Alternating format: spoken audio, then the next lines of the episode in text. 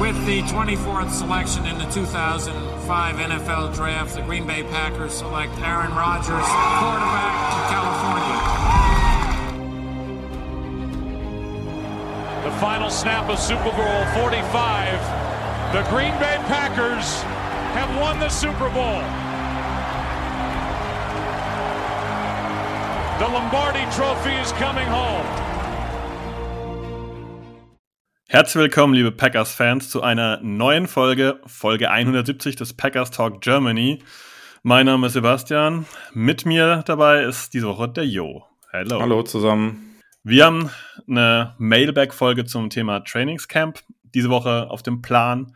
Ja, simpel, weil Training Camp ist, weil es immer viele Fragen gibt, weil da natürlich immer total viel passiert. Aber vorher wollen wir noch ein paar News verkünden, weil es gibt natürlich auch noch relativ viele Neuigkeiten rund um die Packers und Jo fängt an mit wichtigen Vertragsverlängerungen.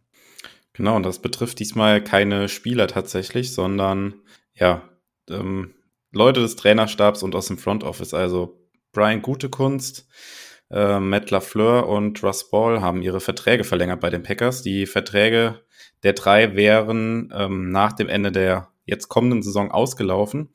Und ähm, ja, es gab da eigentlich die ganze Zeit schon positive Signale, dass man davon ausgehen konnte, dass die Verträge da verlängert werden. Ähm, jetzt hat ähm, ja, Murphy auf der Pressekonferenz vom Training Camp hat verkündet, dass die Verträge verlängert wurden. Es gibt da noch keine Details. Ähm, ja, wobei das natürlich bei ja, Verträge, die keine Spieler betreffen, das zählt jetzt nicht gegen die Cap oder sowas. Da geht es jetzt eher um so interessante Sachen. Wie lang sind da jetzt die Verträge? Wie lang wurde da jetzt verlängert? Da gibt es jetzt noch keine Details. Klar ist nur, dass sie über die kommende Saison hinaus auch bei den Packers bleiben werden. Und ähm, ja, ich würde sagen, das ist auf jeden Fall gute Nachrichten für alle Packers-Fans, weil ich glaube, die drei haben auf jeden Fall eine gute Arbeit gemacht die letzten Jahre oder wird es sehen. Ja, absolut. Das ist super wichtig, finde ich, für die Planungssicherheit weil Stabilität im Team bedeutet nicht nur auf der Spielerseite, sondern auch auf dieser Führungsebene. Und äh, Ross Ball als, ich sag mal, Finanzmanager ist, ist eine Hausmarke in der NFL. Der hat so relativ viel drauf. Der hat es relativ gut im Griff, die Verträge entsprechend zu strukturieren, dass man eben immer wieder Möglichkeiten hat, die Verträge gut anzupassen. Und das ist eine sehr wichtige Komponente. Natürlich, der Coach gehört genauso dazu. Matt LaFleur ich finde es auch ein klares Zeichen, wenn man hier verlängert, dass es vielleicht nicht zwingend um die Bindung an Aaron Rodgers und die erfolgreiche aktuelle Phase, jetzt geht es vielleicht auch um für ein, zwei Jahre, in denen es vielleicht ein bisschen weniger rund läuft, wo man einen Übergang ähm, hat. Immer vorausgesetzt, man weiß jetzt diese Vertragsdauer nicht und äh, das gleiche gilt für den GM Brian Gutekunst. Ich finde, man merkt ja auch, dass die drei eigentlich ganz gut zusammenarbeiten, dass es da kein Split, kein kein Beef irgendwie außerhalb gibt und keine Spannung. Und daher ist es für die Packers ein, ein super Zeichen im Bereich Stabilität. Wenn wir aber äh, noch auf eine kleine Front Office-Note äh, weiterkommen, Mark Murphy hat noch was gesagt, das hätte ich jetzt beinahe ganz vergessen, und zwar, nachdem die Packers den Draft 2024 nicht bekommen haben, den sie hosten werden, ist es seiner Meinung nach sehr wahrscheinlich, dass, die, äh, dass der NFL-Draft 2025 oder 2027 in Green Bay stattfindet. Nur falls ihr in diesen Jahren noch nichts vorhabt, könnt ihr euch vielleicht das schon mal rot im Kalender markieren, dass da vielleicht der Draft in Green Bay stattfinden wird. Vielleicht. Und äh, wäre garantiert ein Highlight, wenn das Ganze mit dem Lambeau Field äh, ja, stattfinden würde. Aber jetzt wollen wir auch ein bisschen weitergehen und wir gehen ein bisschen weiter zum Bereich Julio Jones, denn der wurde mit den Packers in Verbindung gebracht, aber landet jetzt in Tampa Bay. Ja, genau, hat dort einen Vertrag unterschrieben für 6 Millionen garantiert. Ähm, ja, wir beide haben eben schon ein bisschen im Vorgespräch darüber diskutiert, ob wir Julio Jones das bezahlt hätten bei den Packers.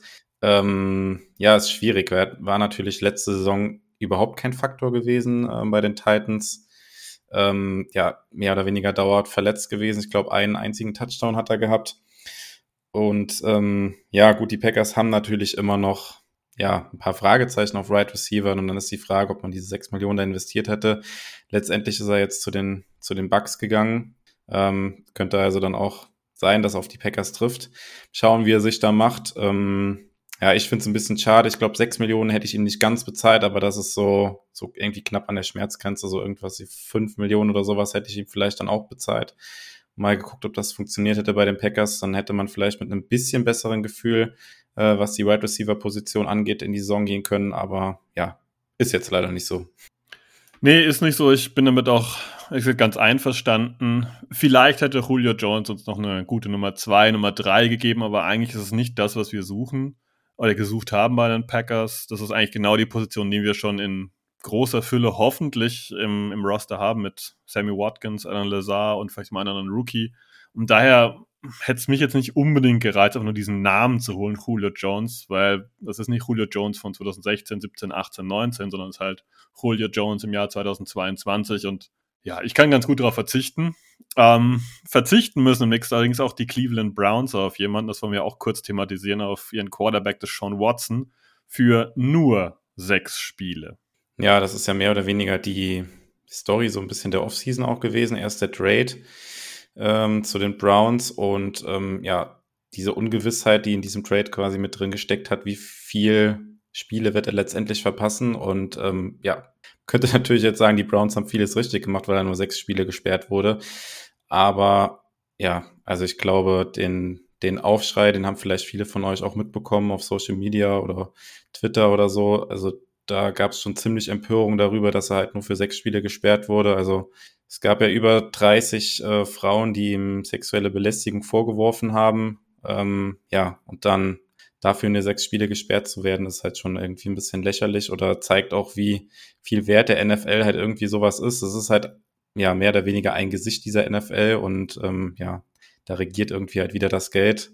Ist halt echt ein bisschen schade, wenn man das vergleicht mit dem, mit dem, was man dann auch heute oft gelesen hat, mit dem Fall von äh, Calvin Ridley, der auf ein Spiel gesetzt hat, auf das, auf das Spiel seines eigenen Teams ähm, gewettet hat, wurde dafür eine ganze Saison gesperrt. Ja, jemand, der sich da irgendwie an Frauen vergangen hat, vielleicht vergangen hat, das ist ja nicht bewiesen oder man kann es auch nicht beweisen, ob es letztendlich so gewesen ist oder nicht. Aber wenn das 30 Frauen sagen oder über 30 Frauen sagen, kann ja jeder für sich selbst irgendwie auch entscheiden, da was dran ist oder nicht. Aber ja, sechs Spiele, das ist für mich einfach lächerlich. Ja, es bleibt leider dabei, dass solche Sportgrößen oftmals sehr, sehr vorsichtig ja, angegangen werden, wenn es um Strafen geht. Ich glaube, eins muss man noch so ein bisschen in Betracht ziehen, dass die NFL, glaube ich, selbst äh, für ein Jahr Sperre plädiert hat und ähm, da jetzt irgendwie so Einspruch äh, ja, einlegen kann. Das wird so eine ganz spannende Personalie, glaube ich, noch werden in den nächsten ein, zwei, drei Wochen, ob die NFL sich mit dieser Strafe selbst so zufrieden gibt und einfach sagt, okay, das ist jetzt so und das wurde jetzt so gerichtlich entschieden und dabei belassen wir es jetzt oder ob ähm, ja hier noch andere ja, Winkeladvokat, wie man so schön sagt, jetzt dann ins Spiel kommen und die ganze Sache ein bisschen ja, abändern noch. Aber zurück, glaube ich, zu den Packers, weil wir sind ja im Packers-Talk. Und ähm, ja, da wollen wir ein bisschen auf Roster-Moves eingehen. Ich gehe gerade mal die Transactions der letzten Wochen durch. Positiv, darüber können wir gleich nochmal sprechen, ist, äh, dass Christian Watson endlich seinen, ähm, seinen Wide Receiver, seinen Rookie-Vertrag unterschrieben hat. Einen Tag später, am 21.07., haben die Packers äh, Titan Sal Canella verpflichtet und äh, Eli Wolf, den Titan, entlassen. Jetzt kommt eine Personal, über die wir gleich noch deutlicher sprechen werden. Dallin Levitt, ein Safety. Früher bei den Raiders haben die Packers verpflichtet und dann kamen noch direkt vor dem Start des Training Camps äh, ja, sechs kleine Moves und zwar O-Liner Ty Clary, Wide Receiver Osiris Mitchell, Cornerback Dante Vaughn, spannender Kerl, können wir gleich ein Wort drüber verlieren ähm, wurden verpflichtet. Huati Pututuau und Tree Sterling und Raleigh Texada, Cornerback, die wurden allesamt im Vorfeld noch entlassen. Und mittlerweile im Training Camp wurde Carleaf Bryce, der Linebacker, entlassen und mit Ishmael Hyman, Wide Receiver, verpflichtet. Zu der Verpflichtung von Hyman lege ich gleich mal rein. Die Packers haben deutlich gesagt, ja, sie sind auf Wide Receiver zufrieden und sie machen nichts mehr. Einen Tag später wird Ishmael Hyman gesigned. Denkt dran, Off-Season, Lying Season, die Hälfte der Infos, die da aus dem Front Office kommen, sind meistens nicht ganz so ja, ernst zu nehmen. Aber zurück zu den zwei vielleicht größten, wichtigsten Verpflichtungen bei den Packers. Wide Receiver Christian Watson, Rookie, unser Second Round Draft Pick, hat jetzt endlich einen Vertrag unterschrieben. Jo, was, was denkst du dazu? Was sind die Gründe, warum es so lange gedauert hat? Ja, genau, war jetzt der letzte der Rookies, der unterschrieben hat und ähm, mehr oder weniger zeitgleich wurde er dann auch bekannt, dass er erstmal im Trainingcamp nicht wird von Anfang an mittrainieren können. Er musste sich im Sommer da einer Operation am Knie unterziehen und die Vermutung liegt halt jetzt nahe, dass das mit dieser Vertragsverlängerung halt irgendwie zusammenhängt. Entweder, dass er das erst mit seinem Knie regeln wollte, mit dieser Operation, die er da hatte, oder dass die Packers gesagt haben, hier sieh zu, lass dich erst operieren und danach regeln wir das Vertragliche.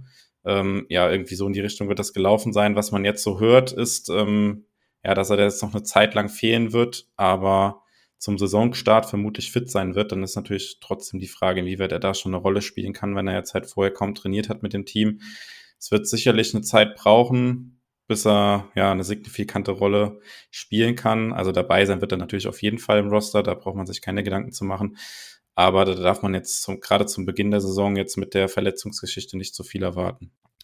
Ja, da hast du die wichtigen Punkte eigentlich schon gesagt. Ich denke, man muss sich jetzt selbst ein bisschen zurücknehmen. Wenn Christian Watson das ganze Training Camp fehlen wird und vielleicht in der Preseason doch den einen oder anderen Snap nur sieht, das wird bedeuten, dass der junge Mann auch relativ zäh in die Saison starten wird, weil es einfach so ist, der kennt jetzt keinen Ablauf, der hat erstmal noch keine Chemiebindung mit den Quarterbacks.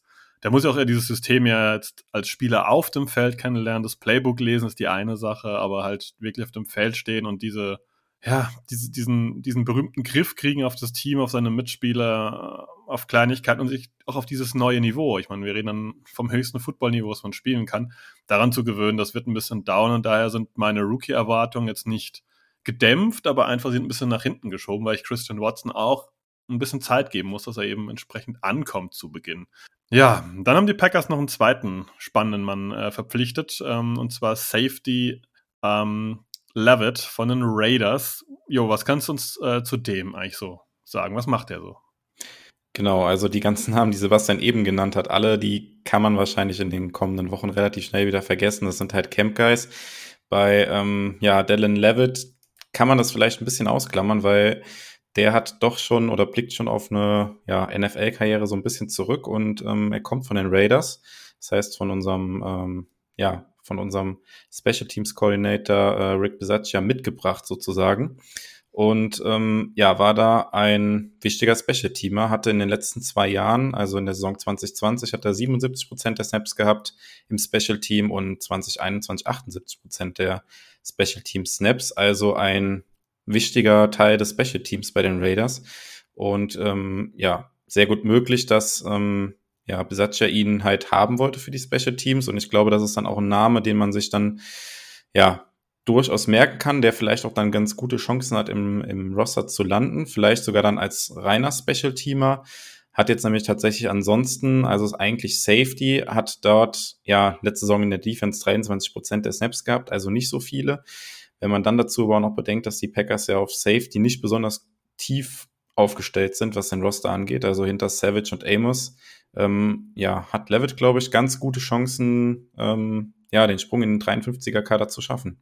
Die Ansicht teile ich, vor allem da sein aus meiner Sicht großer Konkurrent äh, ähm, im Special-Team-Bereich, Keyshawn Nixon, der Cornerback, im Moment verletzt ist. Der steht auf der PUB-List, auf der Physically Unable to Perform-List. Das sind Spieler, die zu Beginn einfach körperlich nicht in der Lage sind, ja in, im Trainingcamp teilzunehmen und als kleine Info dazu, sollte man auf dieser Liste stehen, ähm, wenn der Roster-Cut erfolgt, dann darf man erst an Spieltag 5 wieder eingreifen. Das heißt, wer auf dieser Liste steht und die ersten und ähm, am ersten Spieltag quasi nicht ready ist, der muss auch Spieltag 2, 3 und 4 pausieren. Mal ganz kurz zu den Packers, wie auf dieser Liste im Moment draufsteht. Da sind einige bekannte Namen dabei. Robert Tonyan, klar, nach Kreuzbandriss. Kylan Hill, ebenfalls nach Kreuzbandriss. Keyshawn Nixon, Cornerback ein Special-Teamer, vor allem David Bakhtiari, über den werden wir noch später noch sprechen, Alton Jenkins, Mason Crosby und Christian Watson. Also man kann schon sagen, dass da relativ wichtige Spieler für die Packers auf dieser Liste stehen. Und ich glaube, das ist eine Liste, die man die nächsten äh, Wochen auf jeden Fall noch im Auge behalten sollte. Genau, und da sind natürlich jetzt auch ein paar Spieler drauf, die auf jeden Fall, wenn sie fit wären, natürlich im Platz im 53er Kader auf jeden Fall hätten. Ähm, ja, die mutmaßlich aber auch nicht alle zur, zum Saisonbeginn fit sein werden. Das heißt, da werden auch Spieler, die Sebastian gerade genannt hat, auf der Publiste starten. Das heißt, da wird es auch dann natürlich, wenn die Spieler dann irgendwann fit werden sollten, im Laufe der Saison noch entsprechende Roster-Moves Roster -Moves geben, ähm, ja, um dann Platz zu machen für die Spieler. Ähm, das ist ja auch was, was die NFL geändert hat. Das war bis zur vergangenen Saison noch so gewesen, dass man sechs Spiele ähm, pausieren musste, wenn man auf dieser Liste gestartet ist. Jetzt nur noch vier Spiele. Das kommt natürlich den, den Packers jetzt mit den ganzen Verletzungen kommt das so ein bisschen, so ein bisschen entgegen. Da hat man so ein bisschen mehr Flexibilität, dass die Spieler vielleicht dann auch schon in Woche fünf oder sechs wieder eingreifen können.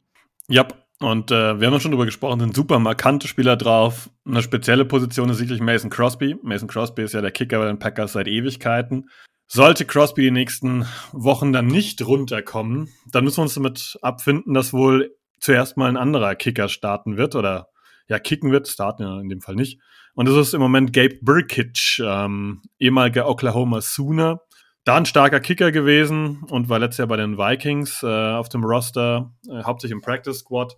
Ja, muss man mal sehen, Mason Crosby out, das ist erstmal so ein, ja, ein kleiner Bummer, weil er doch in den letzten ja, Jahren immer eine solide Variante war, eine solide Kiste war. Wenn es eng wurde, hat er eigentlich immer seine Leistung abgerufen. Klar, jeder erinnert sich an die zwei, drei Spiele, wo Crosby nicht gut drauf war, aber wenn man sieht, ähm, wie in vielen anderen Teams die Kicker da durchrotiert werden, da können wir uns eigentlich glücklich schätzen, dass wir jahrelang mit Crosby einen starken Kicker hatten. Aber hier sieht es wohl so aus, wie wenn zumindest zu Beginn der Saison vielleicht Crosby nicht direkt fit ist.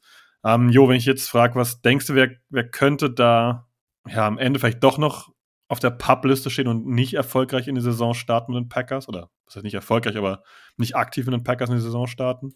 Ja, also ich gehe fast davon aus, dass ähm, Jenkins, Tonyan, Hill und ja, vermutlich leider auch Bakhtiari auf der Pub-List starten werden. Und das äh, ja, sind natürlich schon alles, mit Kylin Hill vielleicht mal ein bisschen ausklammert, schon tragende Säulen des Teams, die dann fehlen würden. Ähm, ja, gerade vielleicht können wir das auch kurz ansprechen, schon mal kommen nachher, auch, kommen wir auch nachher nochmal drauf zu sprechen, aber dass Bakhtiari halt jetzt wieder auf der Publiste gelandet ist zum Start des Training Camps, wo man jetzt die ganze Zeit in der Offseason eigentlich gesagt hat, ja, der wird ähm, zum Start des Training Camps fit werden und so weiter. Ähm, ja, wo dann jetzt dann doch nochmal rauskam, dass er sich im Sommer doch nochmal einer Knie-OP äh, unterziehen muss, so das ist alles schon, uh, ja, ziemlich nervig und da habe ich persönlich jetzt mittlerweile auch ein Riesenfragezeichen, ob er überhaupt nochmal an dieses Niveau an dieses Elite-Niveau nochmal anknüpfen kann. Der Mann hat jetzt ja geführt, dann, wenn die Saison losgeht, äh, ja, fast ein Dreivierteljahr kein richtig Football gespielt. Äh, mit dieser Verletzung, wo normalerweise Sportler, ja, NFL-Spieler vielleicht ein Dreivierteljahr, vielleicht ein Jahr raus sind, ist er jetzt schon fast zwei Jahre dann raus. Also da muss man mal, muss man auf jeden Fall leider ein Fragezeichen dran machen. Aber ich will jetzt auch nicht zu viel vorwegnehmen, da kommen wir nachher nochmal drauf zu sprechen. Ähm, ja, aber das wären jetzt so die Spieler, wo ich denke, dass die auf jeden Fall auf der Pub-Liste wahrscheinlich starten werden, dass sie nicht rechtzeitig fit werden. Ja, durchaus. Es gab aber auch sonst noch kleine WWchen, kleine Ausfälle im, ähm, im Bereich des Trainingcamps bislang. Die müssen auch erwähnt werden. Auf der Non-Football Injury List, also das heißt Leute, die beim Trainingscamp erschienen sind, die ja mit einer Verletzung erschienen sind, die jetzt nicht aus dem Footballbereich stammte, war zum Beispiel Sammy Watkins, der neue Wide Receiver der Packers. Der hatte Probleme mit seinem Hamstring. Ja, aber der ist wieder fit. Der hat dann auch ab Tag drei war es, glaube ich, hat er wieder ähm, oder hat er am Trainingscamp teilgenommen. Rashid Walker, der Tackle, hatte ein bisschen Probleme mit seinem Fuß, scheint aber auch wieder auf dem Weg der Besserung zu sein. Randy Ramsey, der, der Outside-Linebacker, der hatte zu Beginn noch ein bisschen Schwierigkeiten und war nicht gleich direkt fit, äh, nachdem er letztes Jahr, glaube ich, den, was ist, Knöchel gebrochen hatte, wenn ich recht weiß. Und Akil Byers, eher so ein Camp-Guy, der hat auch Probleme mit seinem Hamstring. Kleine News noch anbei. Man checkt ja als NFL-Team immer noch, wer so ein bisschen, ja, verfügbar wäre. Und die Packers haben natürlich auch im Moment ein paar Tryouts äh, wieder dabei. Und das eine ist schon mal ein Zeichen, und zwar Offensive Tackle Jared Williams ja, den haben sie sich mal genau angeguckt und ähm, ja, ist jetzt nichts unbedingt Dramatisches. Ist, glaube ich, aber so ein jemand, den man auffüllen könnte, wenn eben dann Bakhtiari Jenkins ausfallen und vielleicht Rashid Walker dann doch wieder ein bisschen mehr Probleme am Fuß hat, man einfach noch so einen Mann nachschieben muss.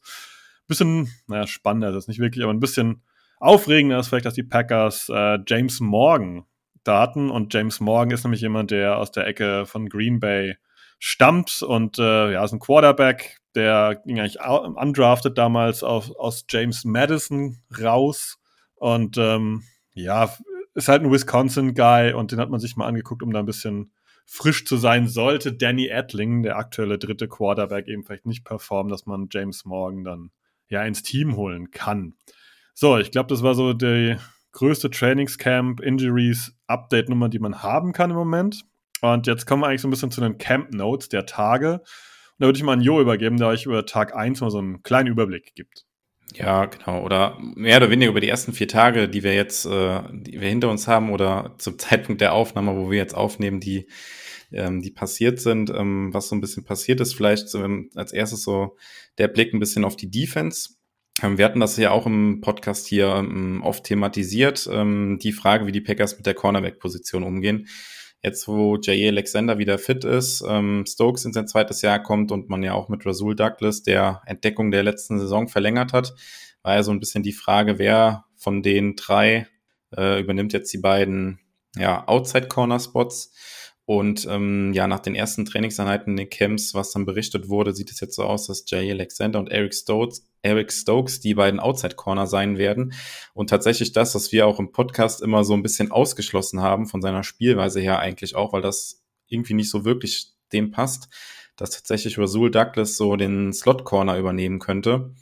Ähm, ja, Rasul Douglas so ein bisschen verschrien auch oder von seinem äh, Spielstil halt als reiner Zone Corner, der dann doch in der, ja, im Slot so ein bisschen seine Probleme haben könnte. Das hatten wir ja im Podcast eigentlich immer vermutet.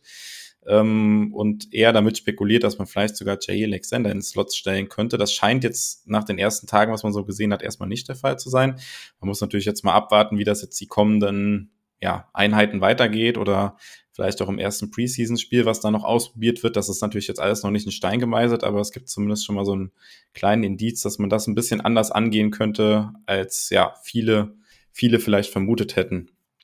Ähm, ja, ansonsten zur Defense. Die Packers haben sehr viel mit ähm, ja, zwei Inside-Linebackern gespielt, also mit dem Rookie Quay Walker und ähm, Deronte Campbell in der Mitte.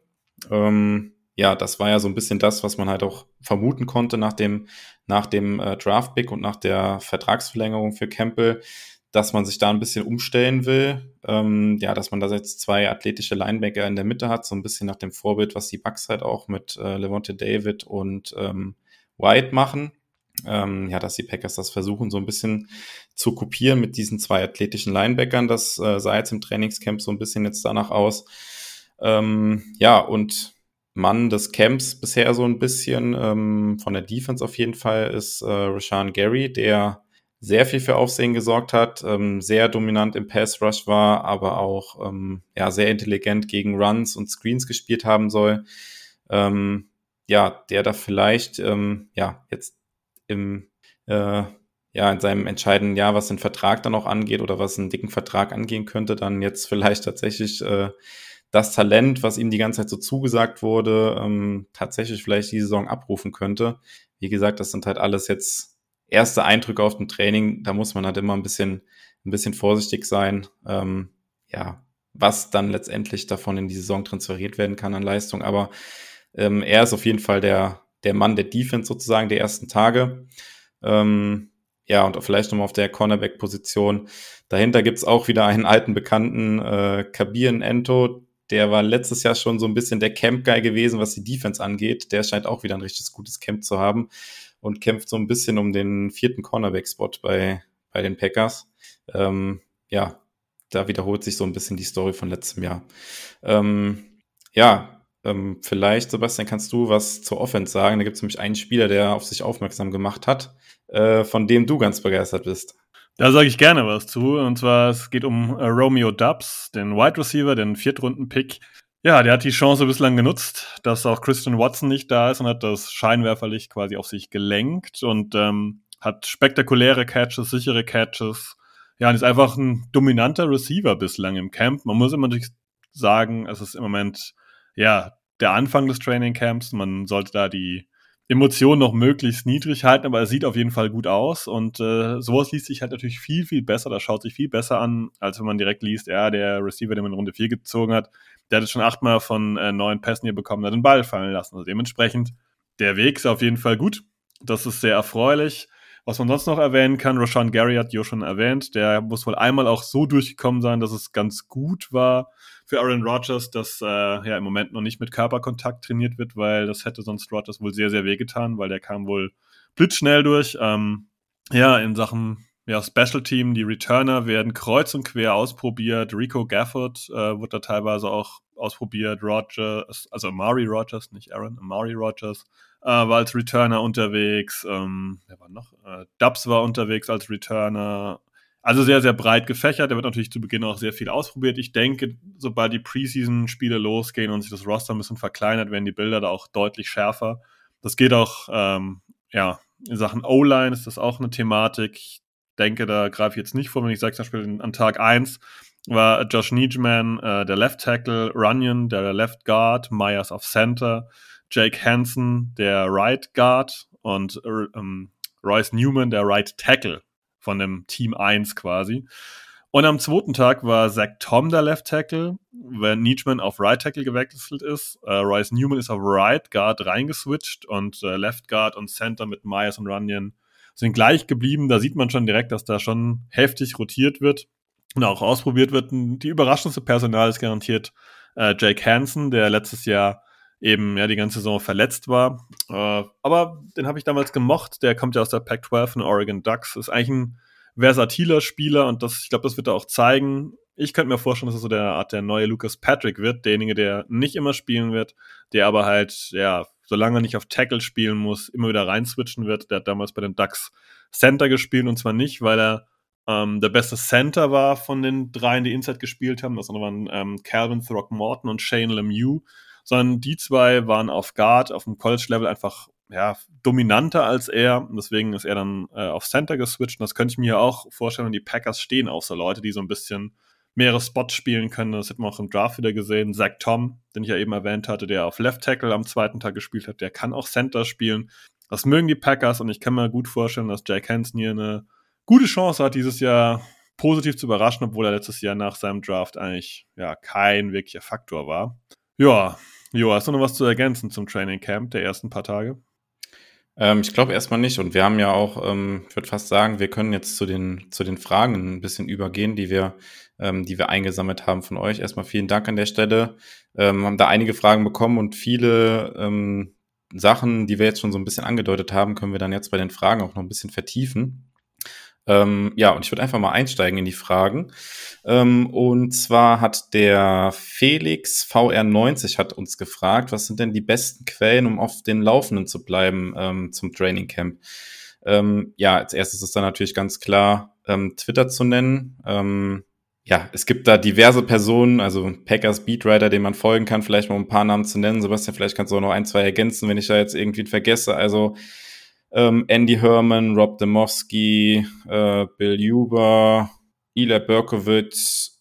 Ähm, ja, das sind jetzt so die, die mir jetzt auf die Schnelle gerade spontan einfallen. Aber wenn man da ein bisschen auf Twitter unterwegs ist, da wird man laufend Leute finden, die relativ viel über die Packers schreiben. Dann ähm, gibt es natürlich Webseiten, die täglich über die Packers berichten. Äh, Packers Wire kann man da empfehlen. Oder auch, äh, wenn ihr gerne Podcast hört, ähm, der Pack a Day Podcast. Äh, da gibt's jeden Tag eine neue Folge und da wird auch jeden Tag dann jetzt aktuell über die Eindrücke aus dem Camp diskutiert in wechselnder Besetzung. Also da gibt's diverse Möglichkeiten, wo man sich informieren kann. Also wenn man da Zeit übrig hat, ist es äh, super interessant und super vielfältig, was man da alles aufsaugen kann. Ja, zwei Namen würde ich noch erwähnen wollen. Aaron Nagler und äh, Zach Cruz. Das sind noch zwei, die auf Twitter aktiv sind, wo man äh, ja, viele Infos bekommt wenn man jetzt mal nicht auf Twitter gehen will und sagt, na, so eine Homepage und nicht Packers Wire, sondern ich möchte sowas Allgemeines haben, dann ist man meistens bei ESPN nicht schlecht bedient, die äh, oftmals dann die, die Tweets von Rob Demowski so ein bisschen, weil er bei ESPN ist, so ein bisschen zusammenfasst in so kleinere Artikel. Damit kommt man eigentlich auch ganz gut zurecht und hat so einen groben Überblick auf jeden Fall über das Training Camp. Das würde ich sagen, das sind so die, die Standardquellen, die mich da nutzen würde. Aber wir können zur nächsten Frage schon mal weitergehen, weil da geht es natürlich auch direkt ums Camp, weil alle Fragen sich ja ums Camp drehen. Und da kam die Frage von M-Bergovic. Äh, wie sieht's aus mit den Fortschritten bei Amari Rogers, dem äh, Third-Round-Draft-Pick aus dem letzten Jahr? Ja, die Antwort ist relativ simpel. Es könnte besser sein. In den USA ist ja eigentlich immer so, dass so gut wie jeder gelobt wird der hat das toll gemacht und der ist hier super und wir sind hier total impressed und äh, der und der hat eine great worth, äh, work ethic und der hat den Plan im Sommer genau äh, befolgt und sich richtig reingehauen. Das hört man alles so, dieses, naja, fast schon ein bisschen inhaltsleere Gelabere. Und wenn man das mal abzieht, hat man über Mari Rogers jetzt nicht so viel gehört dieses Jahr. Und da in den USA, bei dem US-Sport, ja, Kritik öffentliche Kritik nicht so gerne gesehen ist oder auch nicht ausgesprochen wird, Es ist eher so, dass Amari Rogers kein allzu großer Faktor im Moment zu sein scheint. Zumindest nicht, was den, den reinen Receiver-Spot angeht und auch im Punt-Team. Ja, wurde er wohl mehrfach äh, schon durch andere auch mal ersetzt. Mal der und der ausprobiert, hatte ich ja vorhin gesagt, dass auch Rico Gafford zum Beispiel im Punt-Return, im Punt-Returner-Team aktiv war und er hat wohl auch irgendein irgendein Punt die Tage, ja, als Fair Catch dann gefangen, was jetzt nicht so gut bei Bisaccia ankam.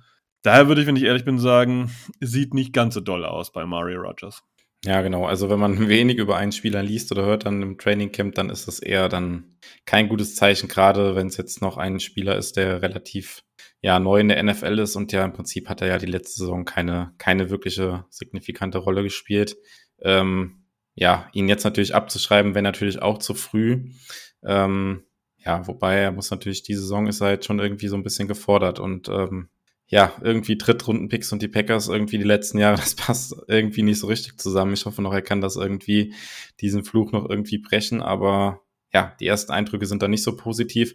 Er wird natürlich auf jeden Fall die drei ähm, Preseason-Spiele natürlich haben, um sich irgendwie in Szene zu setzen. Ähm, ähm, ja, das ist natürlich dann auch ähm, ja, in Kombination mit dem Training kann das nochmal ein bisschen was wert sein, wenn er sich da in Szene setzen kann. Aber ja, ich würde schon sagen, er ist so ein bisschen unter Druck. Das auf jeden Fall. Eins kann ich noch anmerken, ähm, was zu ihm gesagt wurde, dass er halt more lean ist. Das heißt, er ist ein bisschen schlanker, ein bisschen drahtiger, ein bisschen, ich möchte nicht sagen trainierter, einfach ein bisschen ähm, athletischer vielleicht in der Form von schlank, jetzt nicht kräftig.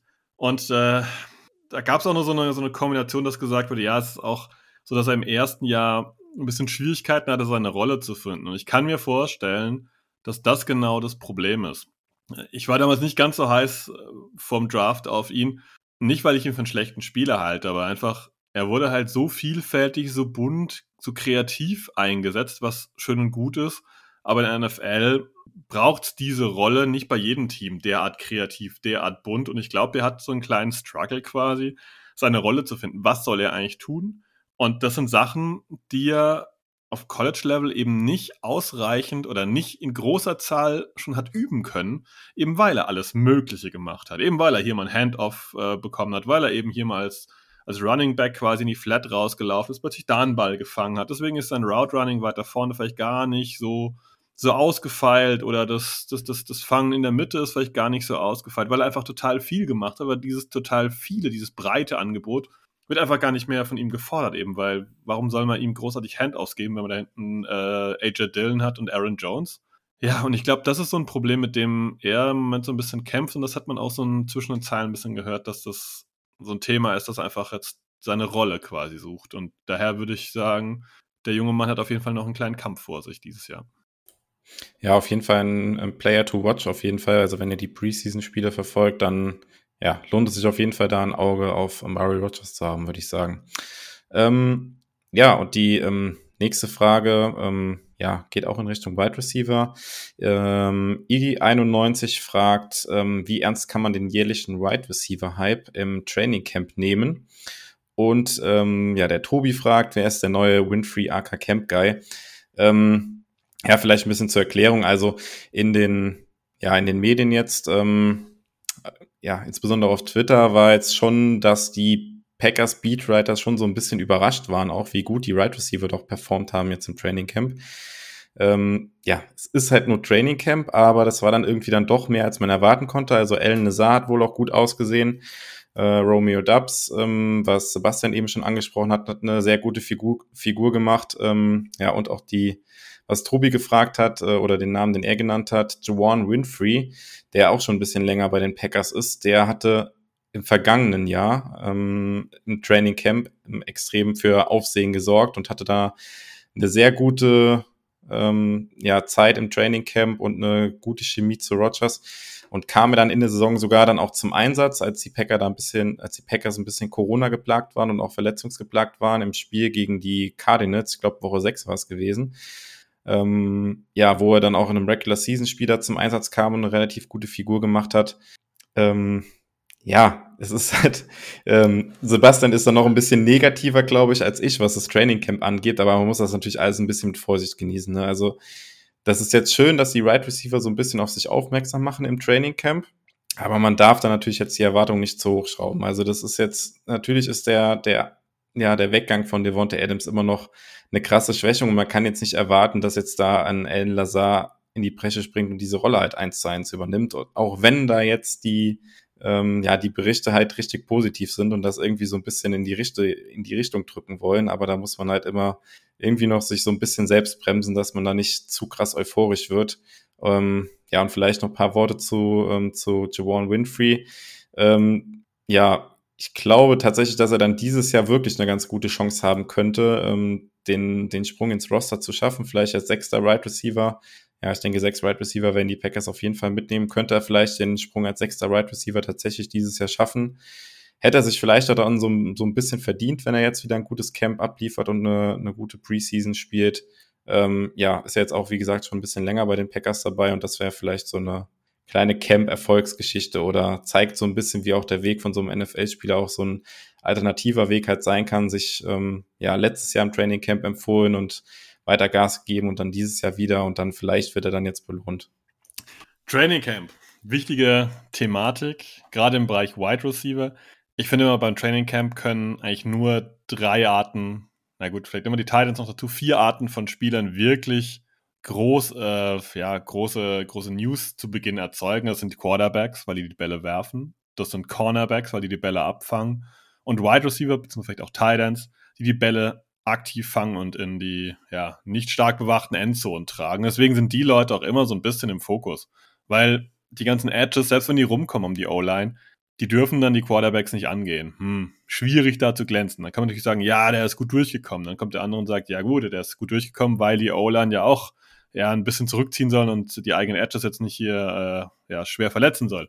Daher ist immer so ein bisschen der Fokus auf die Leute, die halt werfen oder die Bälle fangen. Und ähm, daher würde ich das ein bisschen runterbrechen und sagen, ja, es ist immer total gut, wenn man einfach hört, dass der und der und der nicht dauernd leicht den Ball verliert, dass der und der und der hier vielleicht auch eine gute Route gelaufen ist, jemand hat mal stehen lassen und das sind richtig gute Zeichen, die muss man auch so werten und auch richtig so gut behalten. Aber man darf da nicht überdrehen. Das ist halt einfach kein komplexes Spielfeld. Das ist dann nicht 11 gegen 11 mit, mit vollem Körperkontakt und es geht um alles, sondern es hat einfach ja, ein paar lockere Tage zu Beginn ohne allzu großen Körperkontakt. Ja, und daher würde ich das ein bisschen runterbrechen. Aber um es positiv abzuschließen, mir gefällt es, was ich bislang so habe sehen dürfen. Und äh, da habe ich schon Schlechteres gesehen. Und ich mag diese hohe Competition. Und da kommen wir später nochmal drauf, dass es dieses Jahr um die Plätze auch schon ein bisschen um die Wurst geht und da ja sehr wenige Leute wirklich ganz, ganz fix drin sind. Ähm, genau.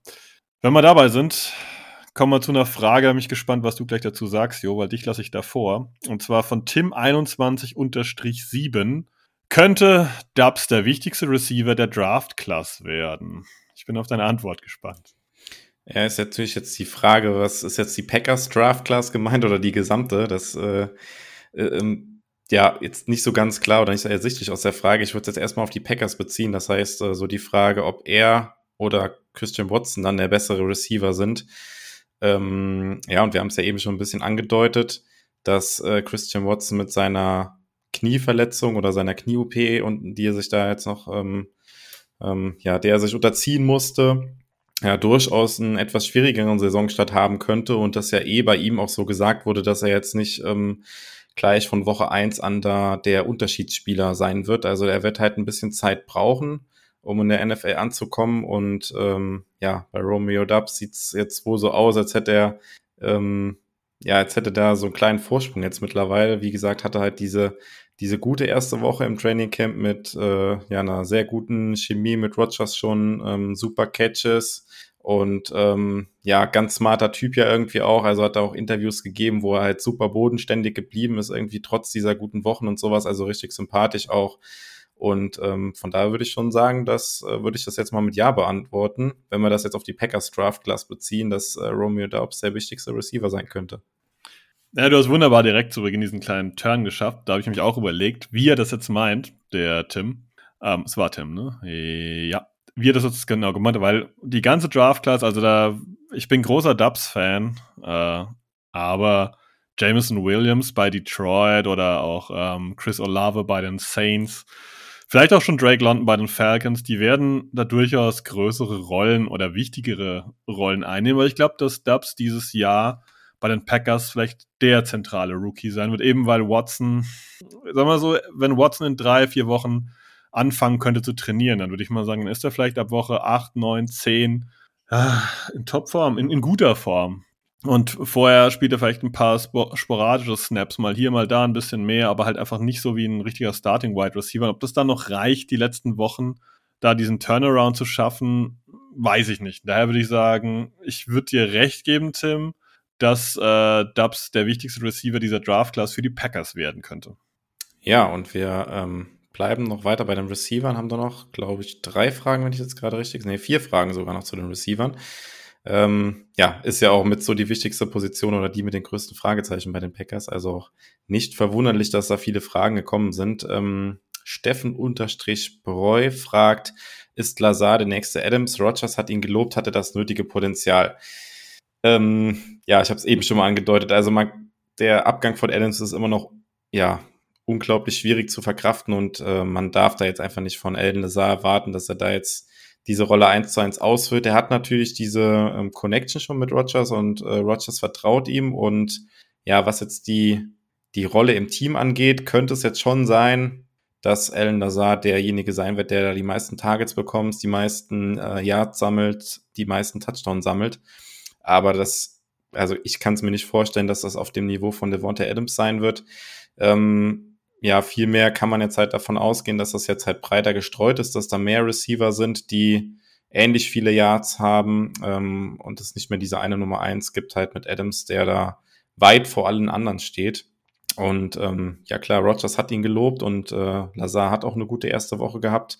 Ähm, ja, und für ihn persönlich, also für Alan Lazar ist es natürlich jetzt auch, ähm, er spielt jetzt halt immer noch für relativ wenig Geld bei den Packers, muss man sagen. Ist natürlich jetzt auch schon lange dabei und für ihn ist es jetzt persönlich halt auch die große Chance, jetzt in dem Jahr sagen mal, richtig Werbung in eigener Sache zu machen und dann vielleicht auch mal äh, ja, einen Vertrag zu kassieren, der ähm, ja, ein bisschen mehr Geld gibt oder vielleicht ein bisschen mehr, ähm, was er sich dann vielleicht auch verdient hat. Also er ist da jetzt so ein bisschen seines eigenen Glückes Schmiedes und äh, allein aus der Perspektive hat er, glaube ich, genug Ansporn, da jetzt dieses Jahr Gas zu geben. Aber wie gesagt, ich würde die Erwartungen da auch bei ihm jetzt nicht zu hoch hängen, glaube aber trotzdem, dass er der, ja, der Spieler mit den meisten Yards, meisten Touchdowns bei den Packers sein wird. Würdest du da mitgehen?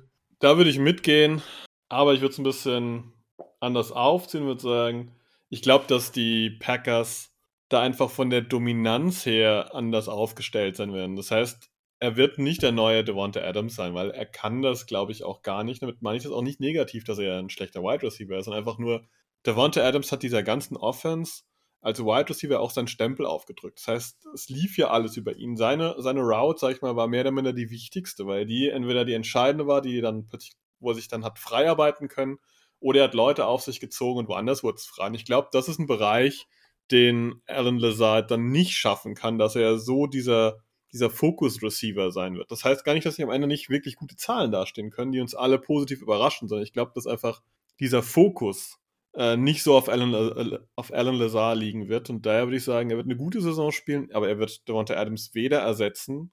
Ähm, das muss anders geschehen, das muss im Kollektiv geschehen.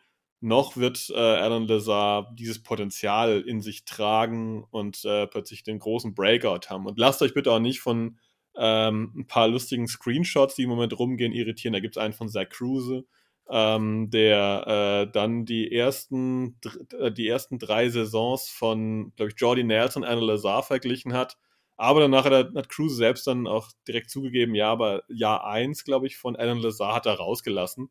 Also von Lazar hat er quasi Jahr 2 bis 4 genommen und von Jordi Nelson 1 bis 3 und das sind dann relativ ähnliche Werte. Das sind so Sachen, so Spielereien, die kann man machen, aber ja, ist natürlich auch immer nur der Grund, da möglichst viel Positives rauszuziehen. Und ich glaube, das ist nicht, ja, Sinn der Sache. Ähm, wenn wir eins weitergehen, dann gehen wir wieder, oh, habe ich schon wieder den Kollegen, M-Bergovic hat noch eine zweite Frage eingereicht und äh, ja, ganz simpel, welche Wide Receiver sehen wir aktuell auf Position 6 und 7? Ähm, ja, vielleicht um mal vorne anzufangen. Ähm, also klar, wir haben jetzt schon ein paar Namen genannt, also Alan Nazar, Christian Watson, Romeo Dobbs, ähm, Randall Cobb und Sammy Watkins Das sind jetzt für mich die, jetzt muss ich durchzählen, das waren jetzt fünf Namen, ähm, die ich da jetzt vorne sehen würde. Und bei denen wäre ich mir auch ähm, eigentlich bei allen fünf relativ sicher, dass sie den Sprung ähm, ja, in den 53er-Kader schaffen. Ja, und dann ist halt so ein bisschen die Frage, um, ähm, sechs oder sieben Right Receiver. Ähm, ich würde dahinter jetzt dann tatsächlich schon äh, Jawan Winfrey sehen ähm, auf der sechs. Und ähm, ja, dann auf sieben wahrscheinlich Malik Taylor, wobei da noch so ein bisschen das Fragezeichen ist, äh, ja, der hat jetzt bisher noch nicht trainiert, ähm, ist auch verletzt. Ähm, ja, ob er dann zur Saison wieder fit sein wird, aber der war ja auch schon bei den Packers gewesen, war sogar auch schon im Roster gewesen letztes Jahr, also er kennt das Team und ähm, ja, das wären jetzt so die ersten sechs beziehungsweise sieben Spieler bei den Right Receivers, die ich da sehen würde. Sehe ich ähnlich, aber ich glaube, dass man Amari Rogers nach einem Jahr noch nicht aufgeben wird. Zumindest nicht ihn cutten wird, weil cutten heißt einfach, dass auch andere Teams zugreifen. Und daher glaube ich, dass Malik Taylor nicht die 7 ist, sondern ich glaube, dass äh, Winfrey und Amari Rogers so die 6-7 sind. Wenn wir jetzt mal die Frage genau beantworten. Ja, du hast natürlich recht. Der ist mir tatsächlich jetzt gerade durchgegangen, muss ich gestehen. Äh, ich hatte es mir ja vorher aufgeschrieben, der ist mir tatsächlich durchgegangen. Ja, der, wird, der würde noch dazwischen stehen, auch vor Winfrey noch bei mir auch, ja. Also wenn wir einfach mal auch noch einen Trade oder so irgendwas ausschließen, wenn wir das weglassen. Wenn jemand käme und im Moment wirklich was bieten würde für Murray Rogers, ich weiß nicht, wie die Packers mit umgehen würden. Und was bieten, meine ich jetzt nicht so einen Siebtrunden-Pick, sondern so einen Pick Runde 4, Runde 5. Ob die Packers da ablehnen würden, weiß ich gerade nicht. Ja, könnte ich, könnte ich mir auch vorstellen, dass man da. Ja, wir haben es ja schon angedeutet, dass es da irgendwie ein bisschen still um ihn ist, aber ja, ist halt auch die Frage. Er hat natürlich letztes Jahr kaum gespielt, ob es da wirklich einen Markt jetzt gibt, dass einer das bezahlen würde wenn einer wirklich begeistert war von ihm vorm Draft, okay, aber ich, also ich kann es mir schwer vorstellen, dass das einer bezahlen würde. Ähm, ja, die nächste Frage kommt von CLG.18. Gut genug aufgestellt auf Right Receiver. Ja, ja, ist, ist halt ein bisschen so die Frage, wenn man jetzt halt die, die Stories aus den, aus den Camps liest oder das so mitnimmt, dann hat man natürlich jetzt diesen, diesen Hype, der da ist, und da würde man sofort sagen, ey, wir können äh, in die Saison starten und äh, alles ist super, wir sind da super flexibel und äh, in der Spitze nicht so gut aufgestellt, aber super breit. Ähm, ja, ist immer die Frage, was ist gut genug? Ähm, also ich hätte es nicht schlecht gefunden, wenn man da noch so einen Veteran wie Julio Jones gehabt hätte. Ähm, ja, in den News hatte ich es ja schon so ein bisschen angedeutet, ist natürlich die Frage, was er noch hätte leisten können, aber das hätte ich jetzt nicht ganz so schlecht gefunden. Es gibt da ja auch immer noch so ein paar Namen, die so ein bisschen rumgeistern. Es gibt ja auch noch einen Odell Beckham Jr., der ja am Kreuzband ja auch verletzt ist und wahrscheinlich einen Großteil der Saison verpassen würde. Aber das wäre auch so einer, den man dann vielleicht ab Woche 8, 10 irgendwie noch bekommen könnte oder sowas, wenn es wirklich ganz schlecht läuft und man dann noch was tun müsste. Also ich fände es nicht schlecht, wenn man da noch was tut, einfach, ja, um die Chancen so ein bisschen zu erhöhen, dass da einer irgendwie eine richtig gute Saison haben kann. Weil, ja, den Unterschiedsspieler bekommt man zum jetzigen Zeitpunkt halt jetzt mal abgesehen von einem Trade, den man jetzt machen könnte, eh nicht mehr. Ich würde die Frage einen Ticken anders beantworten. Erstmal mit einem klaren Nein, sie sind nicht gut genug aufgestellt. Das liegt an einer Person, das ist Christian Watson. Wenn der, also auf den hat man ja durchaus schon gesetzt, man hat ja auch ordentlich für ihn bezahlt und hat äh, zwei Draftpicks Richtung Minnesota geschickt, um da entsprechend früh zuzugreifen. Und ich glaube, dass das ein Punkt ist, der die Packers durchaus stört. Ich meine, jetzt reden wir halt über Lazar, jetzt reden wir über Cobb, jetzt reden wir über Dubs. Ähm, sind das dann die ersten drei? Und danach reden wir über Leute wie Joanne Winfrey, die letztes Jahr vielleicht im Trainingscamp ganz gut waren, aber ja, dann doch keine, keine große Kraft auf NFL-Niveau waren. Und ähm, Sammy Watkins ist und bleibt so ein kleines Fragezeichen. Ich gehe von aus, dass wir ein, zwei Spiele sehen werden, wo er richtig überragend ist und es gibt auch Spiele, wo er wieder komplett abtaucht. Und Watson ist für mich der Knackpunkt. Wenn Watson ausfällt oder wenn Watson zu Beginn nicht so aktiv dran teilnehmen kann, wie wir uns das alle vielleicht erwünscht oder vorgestellt haben, dann ist der Receiver Core nicht schwach, aber gefällt mir deutlich weniger, als wenn wir ihn dabei hätten. Wenn wir ihn dabei hätten, hätten wir fünf Receiver, die ich für ordentlich NFL-tauglich halte. Mit Lazar, Cobb, mit Dubs, mit äh, Watkins und mit Watson selbst. So sind wir runter auf vier und wir wissen alle, irgendeiner fällt doof mal auf die Schulter oder Hamstring oder Shoulder, was auch immer da passieren kann und dann sind wir runter auf drei. Und dann wird das Ganze ziemlich dünn und ich möchte eigentlich nicht unbedingt darauf wetten, dass wir mehrere Spiele mit Malik Williams, äh, Malik Williams, Malik Taylor ähm, und sonst wem da irgendwie bestreiten müssen. Das würde ich ungern sehen und daher sage ich nein, wir sind nicht gut genug aufgestellt, aber letztendlich muss man auch ehrlich sein, was will man machen? Also hätte, hätte man Julio Jones jetzt sieben, acht Millionen in den Rachen werfen sollen? Ich habe zu Beginn gesagt, das ist ein Receiver, der uns nicht aktiv super viel weiterbringt. Der Markt gibt es im Moment nicht wirklich her. Odell Beckham Jr. hat Jo schon erwähnt mit seinem Kreuzbandriss. Der wird ab November, Dezember vielleicht ein Faktor sein können. Will Fuller rennt noch irgendwo da draußen rum, hatte auch eine riesen Krankheitsakte oder ähm, Verletzungsakte, besser gesagt, die er mit sich bringt. Und es gibt wenig Optionen und das mit Watson ist jetzt nicht unbedingt ein Knaller, dass der zu Beginn hier ja, im Trainingcamp nicht teilnehmen kann. Und daher, hm, ja, das ist für mich leider ein Nein. Ähm, wenn wir bei Receiver sind, bleiben wir auch noch ein bisschen dabei. Und zwar eine weitere Frage von Fran-K8468, also Frank wahrscheinlich einfach. Kommt noch ein erfahrener Receiver? Das ist eine spannende Frage. Kommt denn noch einer, Jo? Also ich glaube schon, dass die Packers noch was ähm, tun werden. Ähm, ja, vielleicht um noch mal ein paar Namen in den Raum zu werfen. Aber da, da muss ich mal kurz reingrätschen. Aber ja. Brian Gutekunst sagt doch die ganze Zeit, uh, we're confident, uh, wir sind zufrieden mit uh, den Wide Receivers. Ja, du hast selbst gesagt, es ist äh, Lying Season und ähm, klar, also er wird natürlich jetzt nicht, sich nicht hinstellen nach dieser guten Campwoche und wird sagen, ja, wir müssen auf jeden Fall noch was tun auf Wide Receiver. Natürlich ist das auch so ein bisschen ja, die eigenen Leute so ein bisschen pushen, denen Selbstvertrauen geben, zu sagen, nein, wir machen da nichts mehr, ihr seid unsere, unsere Jungs, wir gehen mit euch in die Saison. Aber ich glaube, da braucht man kein, ja, allzu großer Hellseher zu sein, dass die Packers da schon noch die Augen offen haben. Also die, die Roster-Cuts bei anderen stehen ja genauso an wie bei den Packers auch. Und ähm, da wird man schon den einen oder anderen Spieler jetzt im, im Blick haben oder ein Auge drauf haben, wenn der gecuttet wird, dass man da vielleicht zuschlagen kann. Und ja, Stichwort erfahrene Wide right Receiver. Also es gibt da schon noch so ein paar Namen, wo ich sage, dass es vielleicht den Packers auch helfen könnte. Ähm, Gerade mit Blick auch, dass man halt ja doch relativ jung auch aufgestellt ist auf Right Receiver. Also Will Fuller hatten wir schon genannt, ähm, Odell Beckham Jr., es gibt noch einen Tiber Hilton, Cole Beasley, Emmanuel Sanders, Alan Hearns, Deshaun Jackson, Danny Amendola, Adam Humphreys, Didi Westbrook. Ja, das sind jetzt nicht, klar, das sind jetzt nicht die die Elite-Receiver, die jetzt dann noch verfügbar sind. Aber klar, zu dem Zeitpunkt der Saison gibt's das sowieso jetzt nicht mehr. Aber ich könnte mir schon vorstellen, dass, ähm, ja, wenn es dann auf die Saison zugeht, die ja, genannten dann immer noch ohne Vertrag da stehen, sinkt natürlich auch irgendwie der Preis für die, die Spieler und dass die Packers dann da schon bereit sind, nochmal so, keine Ahnung, irgendwas drei, vier Millionen irgendwie in die Hand zu nehmen für einen der genannten und da ja, sich nochmal ein bisschen Erfahrung ins Team zu holen auf Wide Receiver. Also ich würde die Frage mit äh, Ja beantworten, dass noch ein erfahrener Receiver zum Saisonbeginn den Kader verstärken wird. Ich beantworte die Frage mit Jein, weil ich die Frage auf Tight End erweitere und sage, wenn Robert Tonyan wieder fit ist, weiß ich nicht, ob du da unbedingt noch einen, weiter, einen weiteren, einen weiteren Wide Receiver ähm, ja, hinzuholen, weil Tonyan ist im Prinzip ein Wide Receiver, der auf Tight End aufgestellt ist, wenn wir es mal runterbrechen und ehrlich sind. Und dann könnte ich mir vorstellen, dass die Packers damit zufrieden sind.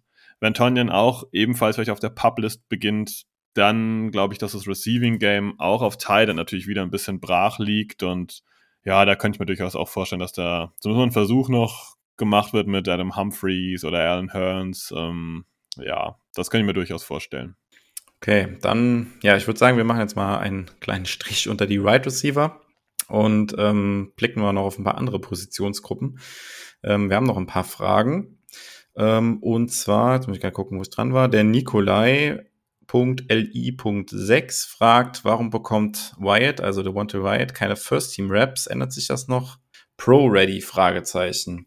Ähm, ja, ist eine relativ gute Frage. Ähm, ja, der Wanted Wyatt ist bisher in der ersten Woche noch nicht so in Erscheinung getreten im Training Camp. Also es gibt da auch relativ tatsächlich ja relativ wenig Berichte über ihn oder er wird in den Berichten halt auch kaum erwähnt genannt.